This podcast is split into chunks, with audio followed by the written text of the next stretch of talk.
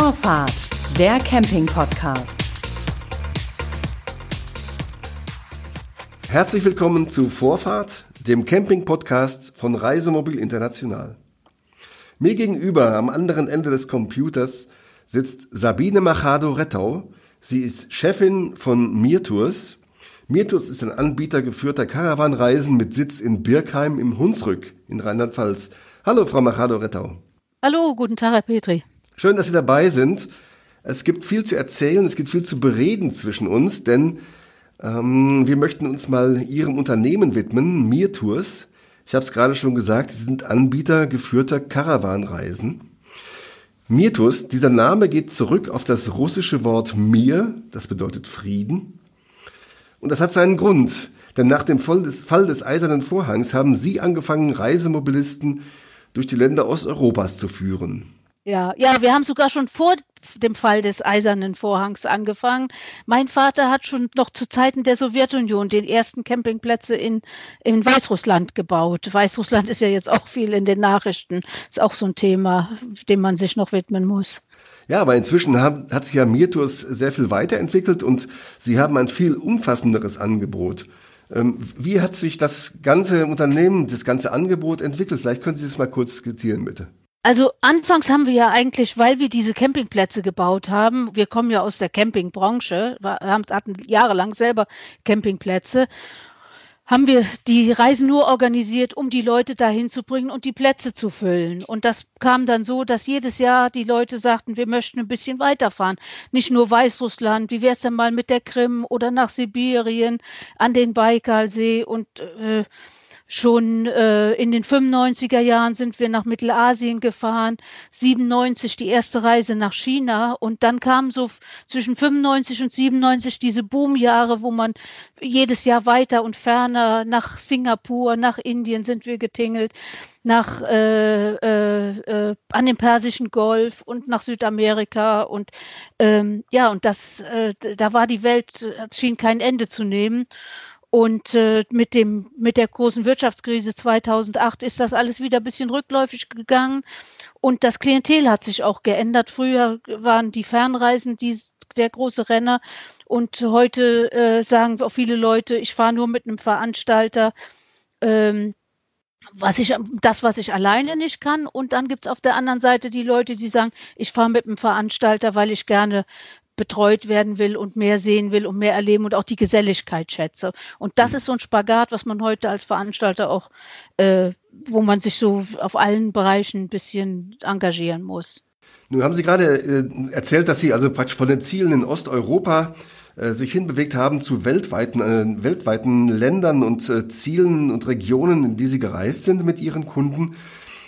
Vielleicht kann man das ein bisschen zusammenfassen? Was sind denn so die bevorzugten Ziele Ihrer Kunden? Also unsere, unsere, unser Kerngeschäft liegt auf alle Fälle in, in Russland, äh, Weißrussland, Ukraine, Karelien ist jedes Jahr der große Renner, Baltikum auch, äh, obwohl da ja von Zeitschriften wie ihrer viel ähm, äh, auch Arbeit geleistet wurde, die, dass die Leute selber dahin fahren können. Und äh, klar, es gibt auch es gibt auch Leute, die sagen, wir wollen gar nicht so weit fahren. Wir sind das Klientel ist ja auch über die Jahre mit uns älter geworden. Die äh, wollen, äh, die Leute sind viel länger aktiv mit dem Reisemobil und äh, wollen dann aber schon in der Gruppe reisen, die Geselligkeit nutzen, die Programme sehen und fahren dann auch nur mal nach Tschechien oder äh, nach Luxemburg oder äh, in die Pyrenäen. Nun haben Sie gerade gesagt, dass ähm, Ihre Kundschaft mit Ihnen auch älter geworden ist. Das heißt zum einen, ähm, dass Sie natürlich schon länger dabei sind, haben Sie gerade auch erzählt, und zum anderen, äh, dass sich auch damit die, die Ansprüche oder die, die Interessen irgendwie auch verlagern. Wie sieht denn jetzt Ihr typischer Teilnehmer aus einer geführten Tour? Das kann sein, dass das das, äh, das Pärchen ist, das sich zusammentut, sonst gemeinsam in der Seniorenresidenz wohnt und dass die zusammen auf Tour gehen oder die Leute, die äh, schon jahrelang den Traum haben, sie gehen jetzt in Rente und wollen eine Tour nach Murmansk mitmachen. Und oder die viele, wir haben viele Einzelfahrer, bei uns im Klientel. Äh, manche Gruppen haben sechs oder acht Einzelfahrer dabei, die das einfach schätzen, dass sie nicht alleine unterwegs sind und ein bisschen auch mit anderen Gleichgesinnten zusammenkommen. Und äh, das, äh, da gibt es so einen harten Kern, der jedes Jahr eine Reise bucht und äh, schon jetzt über die schaut, wo er nächstes oder übernächstes Jahr hin möchte. Und andere, die nur einmal mit uns nach Moskau, St. Petersburg fahren und sich ihren Traum erfüllen und die man dann gar nicht mehr, äh, die dann sagen, das ist das, was wir machen wollten und das ist es. Ähm, Sie haben sehr unterschiedliche Ziele genannt. Also zum Beispiel, wenn ich mir überlege, Luxemburg ist nun gerade um die Ecke, von Ihnen sowieso. Äh, und auf der anderen Seite äh, Moskau oder äh, Weißrussland, also Belarus, wo im Moment sehr viel los ist.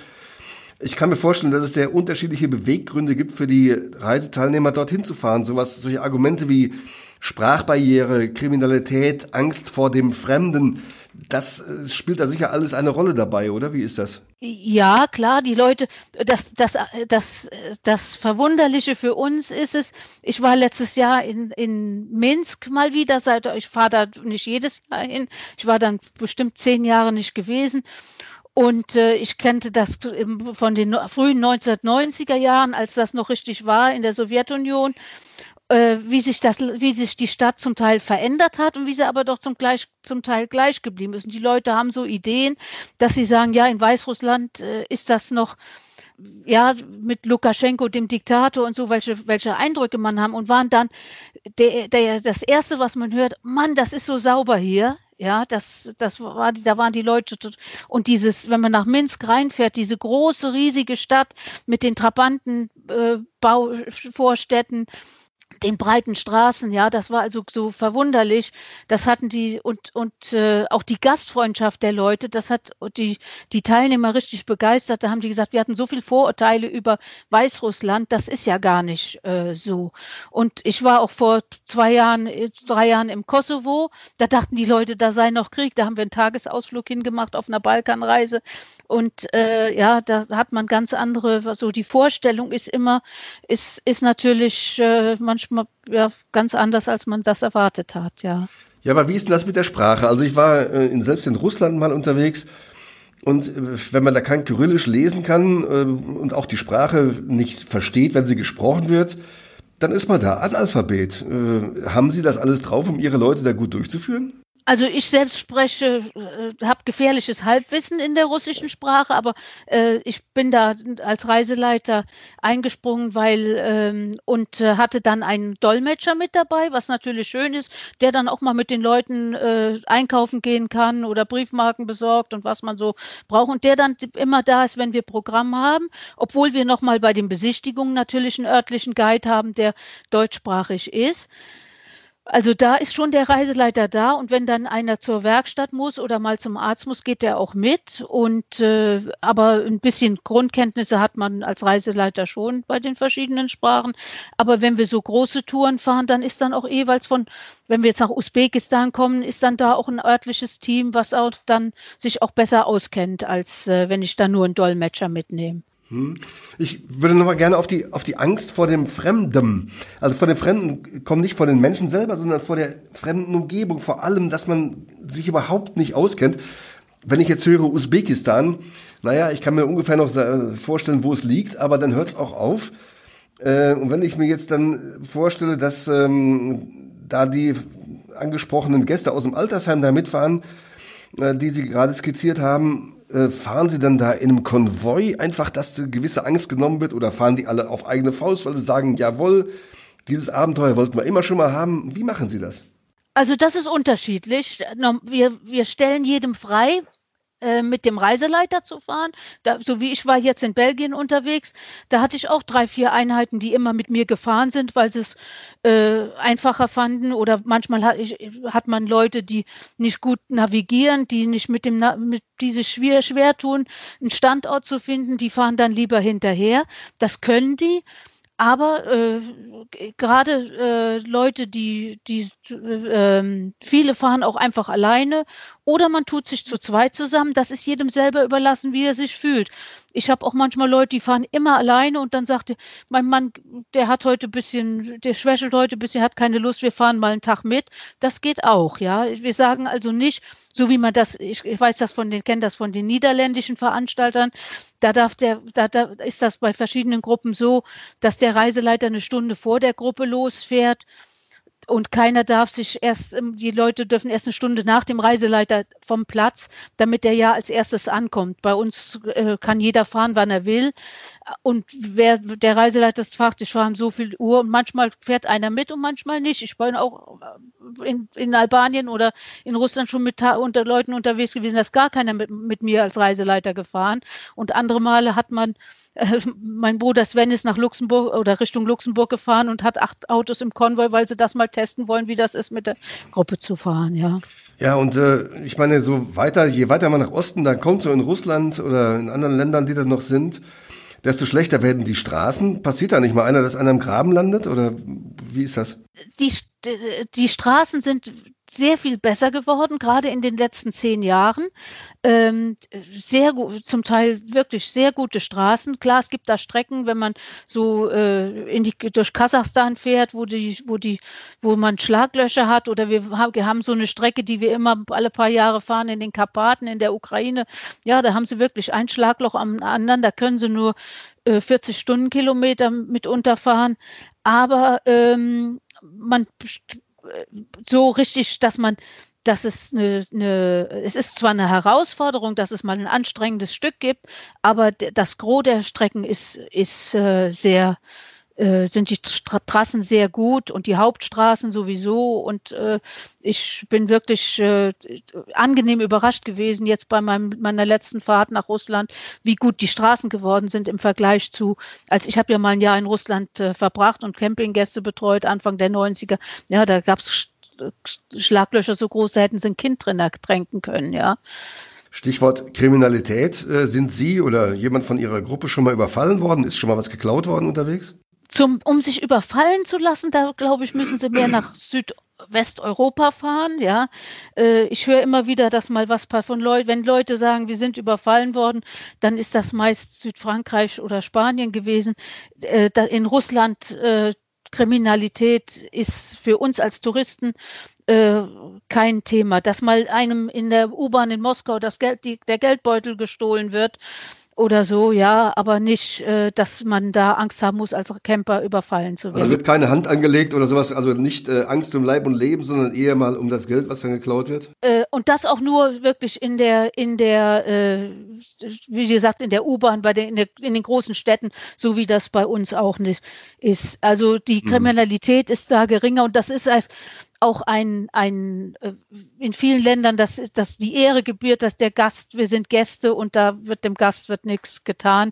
Und äh, das ist also wirklich, da muss man äh, keine Angst um, um Leib und Leben haben, wirklich nicht. Und wir stehen ja auch immer auf Plätzen, die zum Teil bewacht sind, die eingezäunt sind. Äh, wenn wir, so, wenn jetzt zum Beispiel eine Reiseleiterin von uns äh, nächstes Jahr in Moskau, St. Petersburg fährt, der Mann ist dabei, wenn die auf Besichtigung geht, bleibt er auch bei den Fahrzeugen zurück, weil der die Besichtigung schon oft genug gesehen hat. Der kümmert sich um eventuelle Hunde, die mit sind, dass die nicht mit auf Besichtigung gehen müssen. Und ähm, macht dann äh, und dann sind, ist auch jemand bei den Fahrzeugen zurück, sodass man sich da auch gar nicht sorgen muss. Wie machen Sie das an den Grenzen? Das ist, glaube ich, immer die, die, das höchste Hindernis, überhaupt über die Grenzen zu kommen, dass alle Papiere da sind und so. Haben Sie da immer alles parat oder müssen Sie da mit Schmiergeld arbeiten? Wie machen Sie das? Also mit Schmiergeld arbeiten muss, das ist, das ist äh, kein, äh, das, das ist auch so ein Mythos, den es gibt. Nein, man muss seine Papiere zusammen haben. Wir bereiten, in unserem Tourenpaket ist immer die Visabeschaffung mit drin, auch die Anmeldung an der Grenze, wenn das möglich ist. Zum Beispiel die Grenze von, äh, wenn Sie von Narva in, äh, in Estland nach Ivangorod in Russland fahren, das ist die Grenze nach St. Petersburg. Da ist ja der Grenzübertritt mitten in der Stadt und da ist das so geregelt, dass es einen Park Vermeer gibt, wo man sich anmeldet und dann eine Nummer kriegt, um an die Grenze zu fahren. Und da werden schon die Papiere kontrolliert passiert. Und die Grenzübertritte machen wir immer alle gemeinsam. Diese aus der EU, diese nach Russland rein oder zwischen Weißrussland und Russland. Und wo man das anmelden kann, machen wir das und äh, regeln das. Aber da ist dann immer einer von uns dabei, der auch die Landessprache spricht, dass wenn irgendwelche Papiere sind. Und das ist zwar viel Bürokratie und aufwendig, aber da wird nichts, kein Schmuh gemacht und nichts. Also ich habe in den letzten drei Jahren äh, sechs, sieben, acht Grenzen da drüben gemacht mit Gruppen. Und äh, wenn wir Probleme hatten, dann lag das an uns selber. Ich hatte zum Beispiel einen Engländer, mit der seine Papiere nicht in Ordnung hat. Dann hat das eine Stunde gedauert, aber der kam trotzdem rüber, wo unsere äh, und das kann man alles regeln. Aber ähm, das ist langwierig. Man muss Geduld haben und das sagen wir den Leuten auch. Und äh, ich habe so eine so eine lange Liste, was man alles sagt. Macht keine Putin-Witze und so und dann geht das auch. Ja, und wenn ihr eine Strafe, wenn ihr was falsch gemacht habt, dann entschuldigt euch und dann geht das auch. Ja. Also keine Angst vor fremden Ländern und vor fernen Ländern. Äh, wenn man das Ganze jetzt mal so ein bisschen zusammenfasst, was sind Ihrer Meinung, nach, Ihrer Meinung nach die Vorteile und was sind die Nachteile von geführten Touren? Der Vorteil ist auf alle Fälle einmal diese ganze Sicherheit, dass man gemeinsam ist, dass man nicht alleine ist, wenn jetzt irgendwas schief geht, ich eine Panne habe, solche Sachen äh, krank werde, dass da jemand ist, der sich um mich kümmert. Ja, wir hatten Leute, die hatten Getriebeschaden in St. Petersburg. Da ging das so weit, dass sowohl mein Partner uns auch, als auch ich einen Tieflader bestellt haben, damit die Leute äh, die nicht nach Hause fliegen wollten, wie der ADAC das angeboten hat, weil sie zwei Hunde hatten, äh, die, da haben wir einen Tieflader an die Grenze bestellt in Russland und ich habe auf der anderen Seite einen stehen gehabt und brachten die nach Hause. Wenn man alleine ist, ist das natürlich kaum machbar. Und äh, da haben wir also, wir, da, weil wir es schon so lange machen, haben wir ein ganzes Netz an Partnern, wissen, wo man, wo die Werkstatt ist, wen man fragen kann. Äh, dass man, ich, ich kann sofort jemanden irgendwo haben, der jemanden betreuen kann, wenn irgendwas außer der Reihe ist. Und das ist natürlich äh, ein großer Vorteil äh, und natürlich auch die Geselligkeit. Ich, wenn ich mit meinem Mann alleine fahre und wir sagen, ach, hier ist eine Stadtbesichtigung, kannst du das und das buchen, das kostet so und so viel. Ach ja, was kostet das? Habe ich Lust? Habe ich keine Lust? Wenn es bestellt ist, dann macht man es auch mit und man sieht auch einfach ganz viel mehr. Und wenn Sie irgendwo hinfahren, sei es in die Alhambra in Spanien oder die Eremitage in St. Petersburg. Wenn Sie das Ticket nicht Monate vorher schon bestellt haben, kommen Sie überhaupt nicht rein. Dann stehen Sie, sind Sie den ganzen weiten Weg gefahren und haben das Highlight nicht gesehen, weil Sie es gar nicht wussten, dass Sie es reservieren müssen. Ja, das heißt also, diese ganze Recherche nehmen wir Ihnen ab. Klar, dass Sie das jetzt ähm, natürlich alles äh, sehr gut finden, das kann ich auch nachvollziehen, aber es gibt dennoch auch Nachteile. Zum Beispiel, wenn ich jetzt ähm, eher der Fahrer bin, der sagt, ach Mensch, mit so einer Gruppe, das wird mir wahrscheinlich nach ein paar Tagen auf den Wecker gehen. Äh, ich fahre lieber auf eigene Faust. Sehen Sie das auch so oder würden Sie sagen, nee, das gibt's eigentlich nicht. Wir sind so gut oder die Gruppen sind immer so gut, dass da sich jeder wohlfühlt? Nein, da gibt es gibt auch Leute, die sagen, man, ich möchte, ich, ich, ich mag das nicht jeden Tag gesagt zu bekommen, was ich machen, wo, wann ich wo sein muss. Ich möchte lieber meine, meine Unabhängigkeit haben und meinen eigenen Interessen nachgehen. Da haben wir dann zum Beispiel auch Reisen, wo es nur fünf Tage oder zehn Tage gemeinsam gibt, wo man dieses Highlight sieht. Äh, ob es jetzt das Königsberger Gebiet ist oder St. Petersburg, wo man mal reinkommt und kann was mitmachen äh, und da ist danach wieder sein eigener Herr. Aber äh, manche Sachen ist es halt eben schwer, das alleine zu machen. Ja, so wie mhm. ich war in St. Petersburg, da trafen wir an der Grenze Leute, die das selbst organisiert haben. Die standen dann auf am nächsten Tag, sahen wir die zufällig am Peter äh, am, an, äh, am Katharinenpalast, wo das Bernsteinzimmer ist. Wir konnten rein. Sie haben, haben sich das gespart, die sechs Stunden anzustehen und sagten, den Platz, den wir uns rausgesucht haben, gab es natürlich nicht. Wenn der Platz, den ich rausgesucht hat, auf einmal zumacht, weil irgendwas ist, so wie mir das jetzt bei der Hollandreise in Eda in, durch die Corona-Krise passiert ist, dann bin ich in der Pflicht, da was Neues zu suchen und was anzubieten, ja. Mhm. Aber es gibt, klar, es gibt Leute, die sagen, das ist nichts für mich. Aber ähm, äh, das weiß man ne, vorher schon. Darum machen wir auch zum Beispiel diese Schnuppertour nach Luxemburg, dass die Leute sehen können, ist das überhaupt was? Kann ich das? Äh, möchte, ich, möchte ich das, ja. Mhm. Jetzt haben Sie Länder gerade vornehmlich im Ostblock, also gibt's ja nicht mehr in Osteuropa genannt, also ähm, Usbekistan, ähm, Weißrussland, Russland selber. Äh, das ist ja nicht gerade um die Ecke. Wie lange dauern denn solche Touren? Naja, so eine Moskau-St. Petersburg hat 32 äh, Tage, wenn Sie das als große Rundfahrt von Polen wieder nach Polen machen.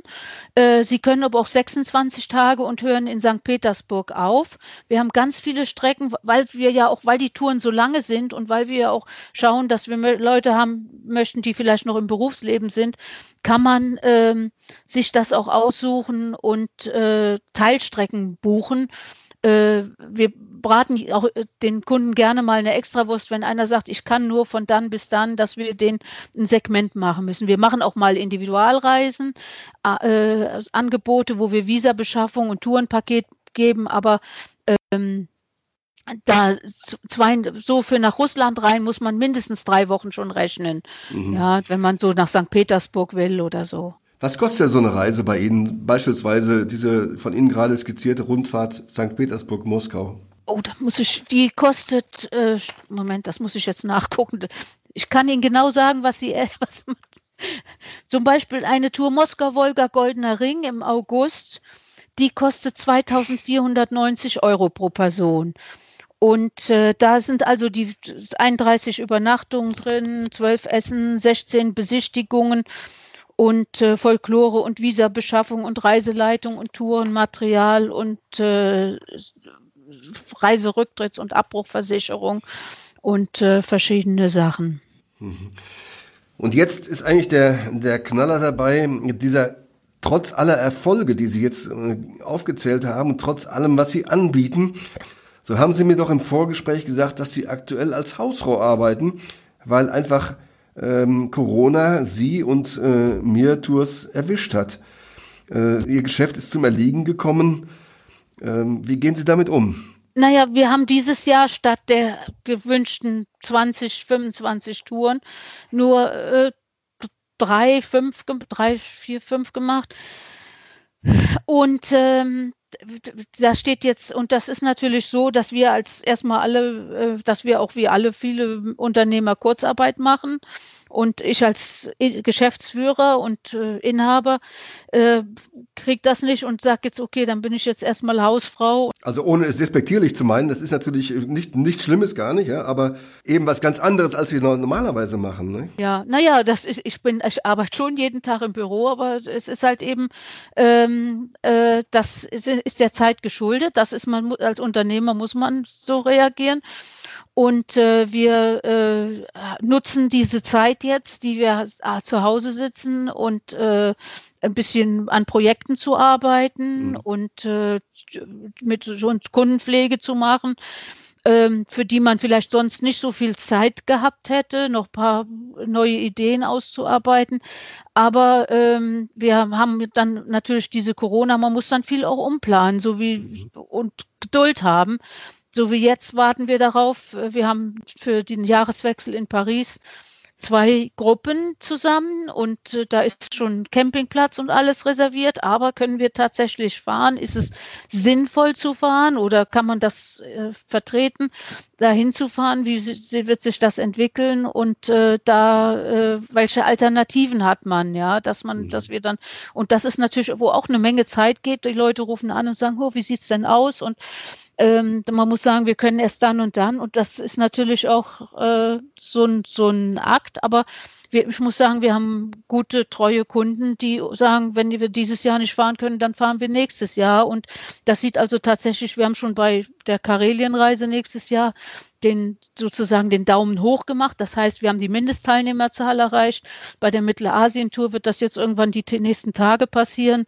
Und äh, dann äh, und für eine andere Tour in die Mongolei sieht es schon gut aus. Und äh, also die Leute wollen reisen und das muss man jetzt einfach aussetzen, ja. Nun ist aber obendrein auch noch die Stuttgarter CMT abgesagt worden und auf dieser Messe wollten Sie sich für das Jahr 2021 präsentieren. Jetzt planen Sie eine Workshop-Woche während dieser CMT-Zeit Ende Januar. Was, warum machen Sie das? Wir haben das früher schon mal, haben wir schon mal Workshop-Wochen gemacht, als wir noch einen Campingplatz hatten. Da war das eine schöne Möglichkeit, dass die Leute uns kennenlernen konnten. Äh, wir haben dann, äh, da, ging das dann um Sachen, die rund um unser liebstes Hobby sich drehen, wie zum Beispiel die GPS-Navigation oder äh, wie mit den, damals kamen die Smartphones auf, wie man mit dem Smartphone verschiedene Sachen macht und wir bieten das also, wir haben vor, wieder zu machen, vom 20. bis zum 29. Januar, weil wir jetzt nicht auf der CMT sind. Was, äh, und da wird es darum gehen, dass man, dass wir mal so einen Tag machen, wo es ums, ums Navi geht, da, dass sie übers ähm, Internet ihre Fragen stellen können oder dass äh, wir einen Vortrag halten, wie, wofür sind die einzelnen Funktionen, was stellt man am besten wann ein und äh, Tipps zur Wartung gibt, wie man, äh, ja, so wie Sie Ihren Laptop mal äh, defragmentieren müssen oder sowas, was muss man das mit, mit dem Navigationsgerät auch und wieder machen und wie man das ein bisschen fit macht. Und andere Sachen wird es ums Funkgerät gehen, um ähm, wie man sich im reisemobilen Hotspot einrichtet und verschiedene andere Sachen, ja. Das sind also lauter äh, Online-Angebote, die Sie machen in der Woche vom 20. bis 29. Januar. Sie haben es gerade gesagt. Die Themen haben Sie kurz angesprochen. Wie lange werden die einzelnen Workshops denn dauern? Dass das nicht mehr wie, wie 90 Minuten jeweils ist, dass man dann wieder ein, sich ausloggen kann und kann dann was anderes machen. Ich, ich habe auch Leute aus der Versicherungsbranche, die einen Vortrag halten, wo man auch mal verschiedene Fragen stellen kann. Und äh, wir machen auch mal ein Kaffeekränzchen, nennen wir das, dass ich mit, dass ich ein paar Stammkunden zusammentun und einfach mal austauschen. Das ist ja doch, man kennt sich und ist schon mal mit irgendjemandem gefahren und äh, will sich mal wiedersehen.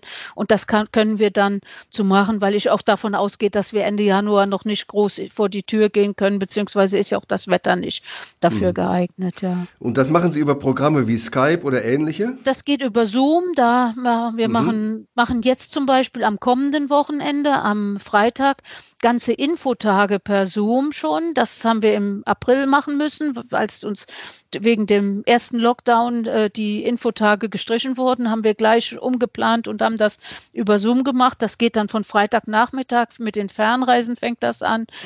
Auf äh, Samstagmorgen sprechen wir über die Voraussetzungen und dann stellen wir Samstagnachmittag und Sonntagmorgen jede alle die, nach dem Katalog eine Reise nach der anderen vor und ich bin in der Lage, zu jedem Tag auf jeder Reise einen Satz zu machen und die Leute können ihre Fragen stellen, wie das ist und äh, so machen wir das also regelmäßig. Auch einmal im Monat ist so eine Happy Hour, wo wir immer sechs Touren vorstellen, abends, äh, äh Donnerstagabend äh, den ersten Donnerstag im Monat von fünf bis halb sieben oder so. Und äh, das äh, äh, die, sind zwar immer, sind immer Leute, die regelmäßig reinkommen und dann mal neue und das ist also auch ganz schön, weil man dann sich auch mal wieder sieht und austauscht, ja.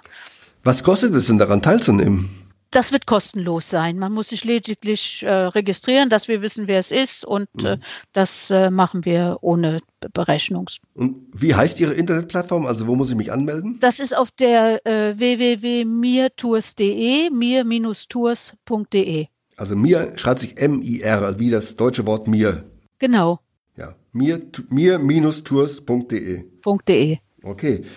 Äh, Frau Machado-Chetter, was planen Sie denn über diese Workshop-Woche hinaus für das Jahr 2021? Gehen Sie überhaupt optimistisch in, in das nächste Jahr rein? Ich muss optimistisch sein, sonst bin ich in der falschen Branche.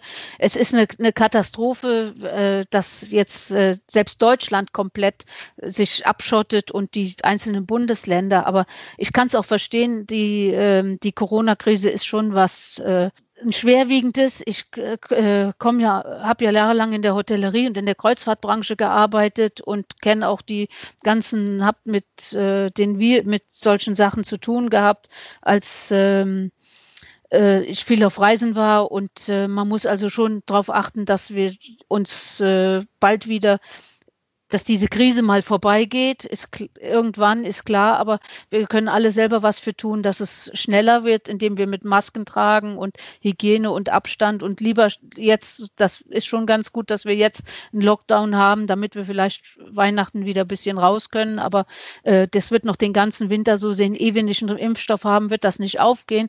Und wir planen weiter und müssen immer jeden Tag, jeden Monat sehen, was können wir machen, welches, wo kann man hinreisen, welche Reisen können wir realisieren. Das ist ja jetzt das Gute, mit dem Veranstalter zu fahren, weil das Reiserecht ist da ganz eindeutig. wenn äh, das, wenn ich als Veranstalter eine Reise wegen Corona absagen muss, weil eine Reisewarnung besteht, dann ähm, wird der Kunde ja voll erstattet. Ja, das ist mein unternehmerisches Risiko, äh, zu sagen, ja, und wir planen jetzt auch so, dass wir nicht äh, wir haben jetzt zum Beispiel, wenn wir jetzt bei der Mittelasien den Daumen hoch machen, die am 15. November Stichtag hat, dann äh, kann das klar noch sein, dass die Reise nicht laufen wird. Die soll Ende in der dritten Aprilwoche losgehen. Dann haben wir aber jetzt noch Zeit und Luft und können sehen, was, was kann man machen. Vielleicht muss man, kann man sagen, wir können nicht nach China fahren oder sowas. So stand das dieses Jahr zur Diskussion und nachher wusste, mussten wir doch absagen.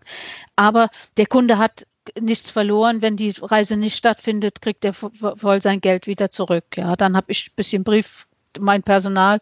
Das äh, ist mein unternehmerisches Risiko. Ja, das, die, ja, es sind bewegte Zeiten, in denen wir gerade leben. Ich danke Ihnen, dass Sie uns äh, so einen tiefen Einblick gegeben haben in äh, Ihre Gedanken, in Ihr Geschäft. Und äh, ich wünsche Ihnen äh, gutes Gelingen für das nächste Jahr, auch bei Ihrem Workshop, den Sie während der CMT machen. Und auch weiterhin viel Erfolg mit Ihren Touren weltweit mit Mir Tours. Das war Vorfahrt, der Camping-Podcast von Reisemobil International. Am Mikrofon war Klaus-Georg Petri. Vielen Dank. Das war Vorfahrt, der Camping-Podcast.